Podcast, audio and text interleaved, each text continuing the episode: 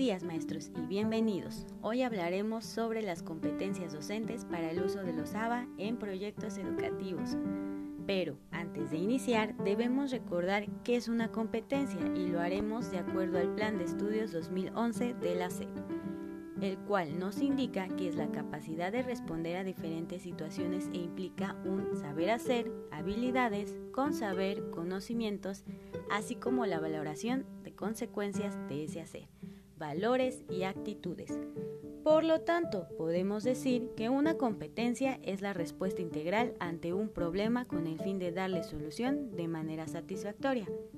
En el caso de los docentes, estas competencias a desarrollar siempre se enfocarán a dar solución a las dificultades de aprendizaje, así como a la búsqueda de estrategias de enseñanza-aprendizaje.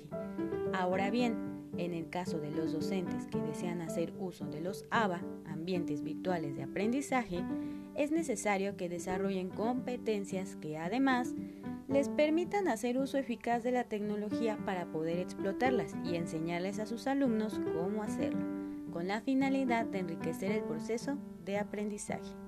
Por lo tanto, en este podcast nos enfocaremos a analizar otras tres competencias docentes para el uso de los ABA, las cuales son pedagógicas de investigación y evaluativas.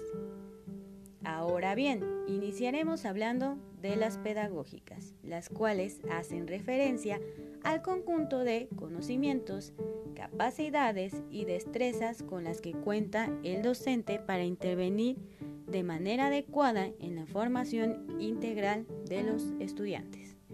Es decir, el tutor virtual tendrá el compromiso de diseñar o presentar contenidos contextualizados, considerando además el currículo, de tal forma que estos cobren gran relevancia en la formación de los estudiantes, logrando aprendizajes significativos, al igual que lo haría en una sesión presencial.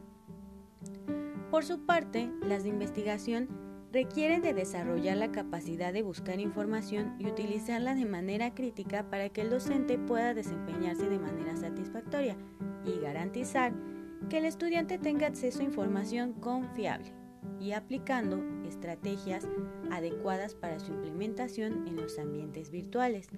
Por último, las competencias evaluativas son aquellas en las que el docente aplica los instrumentos de evaluación pertinentes para detectar el logro de los estudiantes a lo largo de todo el curso escolar, ya que debemos recordar que no solo se evalúa el final de un bloque o aprendizaje esperado.